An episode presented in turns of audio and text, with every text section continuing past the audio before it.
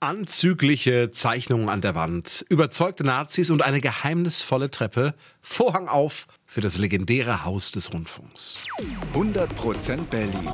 Ein Podcast von RBB 888. Gemeinsam mit zum Glück Berliner von Lotto Berlin. Hallo zusammen, Lydia ist in dieser Woche leider nicht da und so gehe ich mit euch heute alleine auf eine spannende Reise und zwar durch das Haus, in dem ich gerade hier diesen Podcast aufnehme, durch das legendäre Haus des Rundfunks oder kurz das HDR, steht hier in der Masurenallee gegenüber von der Messe und ich verrate euch heute alle Geheimnisse über eben dieses spannende Gebäude. Springen wir zurück ins Jahr 1929. Radio ist damals noch ein junges Medium, aber total im Trend. Bisher haben die Radioleute vor allem aus dem Voxhaus am Potsdamer Platz gesendet, aber das ist zu klein, also ein größeres Haus muss her, gebaut werden soll gegenüber vom Funkturm. Ein damals berühmter Architekt namens Hans Pölzig plant das Haus und er entwirft ein ganz besonderes Gebäude. Von oben sieht es aus wie ein Dreieck. Die vordere Seite, die an der Masurenallee, die ist 150 Meter lang. Und Pölzig hat eine geniale Idee. Er packt die Büros an die Außenseiten des Gebäudes, also hin zur Straße. Und die drei Sendesäle kommen in die Mitte des Dreiecks. Was das Geniale daran ist, das hat uns Marc Stunz verraten. Er ist ein RBB-Kollege und hat sich als Historiker viel mit der Geschichte des Hauses beschäftigt. Diese Studiokomplexe sind durch das äußere Dreieck eben vom Außenlärm Lärm geschützt. Und das war damals brandneu. Das war so innovativ. Kein Mensch hatte da vorher dran gedacht. Hans Pölzig war der einzige Architekt in diesem Wettbewerb, den, den es gab, war der einzige, der daran gedacht hatte. Und diese Seele sind wichtig, denn damals sind fast alle Radiosendungen live. Es gibt Live-Konzerte mit Publikum, Live-Hörspiele, Live-Vorträge, alles live, live, live. Also ein mega Gebäude, dieses HDR, aber dann kommt das Jahr 1933 und die Nazis an die Macht. Die wirkliche Durchtränkung des Volkes mit den geistigen Inhalten unserer Zeit. Das ist eine der Hauptaufgaben der rundfunkpolitischen Betätigung, der wir in Zukunft gemeinsam zu dienen haben sagt Propagandaminister Josef Goebbels. Und jetzt ändert sich im HDR alles.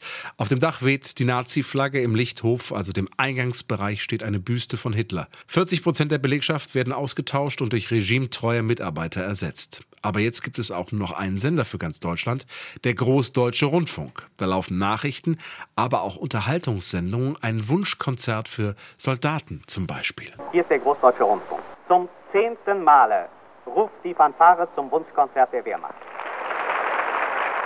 Während des Zweiten Weltkriegs bleibt das Haus des Rundfunks von Bomben verschont. Doch am Morgen des 2. Mai 1945 endet der Großdeutsche Rundfunk, denn wenige Stunden später besetzen die Russen das Gebäude. Diese russische Einheit wird geführt von einem gewissen Major Popov und der ist ein großer Glücksfall für das Haus, sagt unser Kollege Marc Stutz der hat dafür gesorgt, dass nichts kaputt gemacht wurde in diesem Haus, äh, weil er selber Rundfunktechniker war und weil er in den 30ern im Haus des Rundfunks ein Praktikum gemacht hatte. Das heißt, er kannte das Haus und er wusste auch, wie bedeutsam es ist und er hatte selber ein Fable für Radio. Und lange ist das Haus nicht still, denn schon wenige Tage später, Mitte Mai, starten die Russen den Berliner Rundfunk, ein Programm auf Deutsch für die Berlinerinnen und Berliner. So, und jetzt wird es geschichtlich sehr kurios, denn inzwischen sind auch die Westalliierten in Berlin angekommen. Die Stadt wird wird in vier Sektoren aufgeteilt und das Haus des Rundfunks liegt im britischen Sektor, gehört also eigentlich den Briten. Aber die Russen sagen, niet, wir gehen hier nicht raus, wir senden weiter von hier. Eine wirklich kuriose Situation ab 1949 hatten wir zwei geteilte deutsche Staaten. Und äh, das war also eine ganz abstruse Situation, dass man hier in der Masurenallee dann das Programm für Ostberlin machte. Das geht bis 1952, denn dann regeln die Briten das HDR ab. Sie spannen Stacheldraht, positionieren Soldaten davor. Das Senden stellen die Russen ein. Der Berliner Rundfunk kommt dann aus der Nalepa-Straße in Ostberlin. Aber das Haus des Rundfunks behalten die Russen trotzdem. Rausgehen sie nicht. Das Gebäude bekommt deswegen einen neuen Spitznamen, Haus des Schweigens. Russische Wachmannschaften bewachen das Gebäude und langweilen sich dabei ziemlich. Sie machen Schießübungen in den Studios und ritzen in die Wände diverse Inschriften. Was in einem der Durchgänge steht, hat uns Marc Stunz verraten? Es gibt ein paar Jahreszahlen. Das sind wahrscheinlich Zahlen entweder, wo ihr Dienst sozusagen aufhört oder wo sie das erste Mal ins Haus gekommen sind. Es gibt ein paar auch anzügliche Zeichnungen, äh, muss man dazu sagen. Halt Soldaten, äh, wie gesagt, die sonst nichts zu tun hatten. Erst 1956 übergeben die Russen das Gebäude an den Berliner Senat. Der renoviert es erstmal.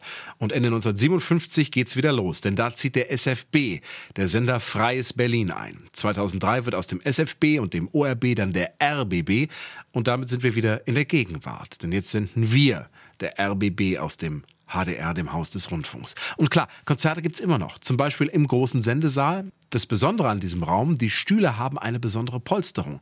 Die führt dazu, dass der Raum gleich klingt, egal ob 1100 Menschen darin sitzen oder ob er leer ist. Das ist auch wichtig für Tonaufnahmen. Und sehr spektakulär ist auch der Hörspielkomplex. Das sind mehrere Studios in einem Teil des HDR. Um Geräusche zu erzeugen, werden dort die verrücktesten Tricks benutzt. Das beginnt mit einem ziemlich großen Raum, der eine Treppe hat, die ins Nirgendwo führt.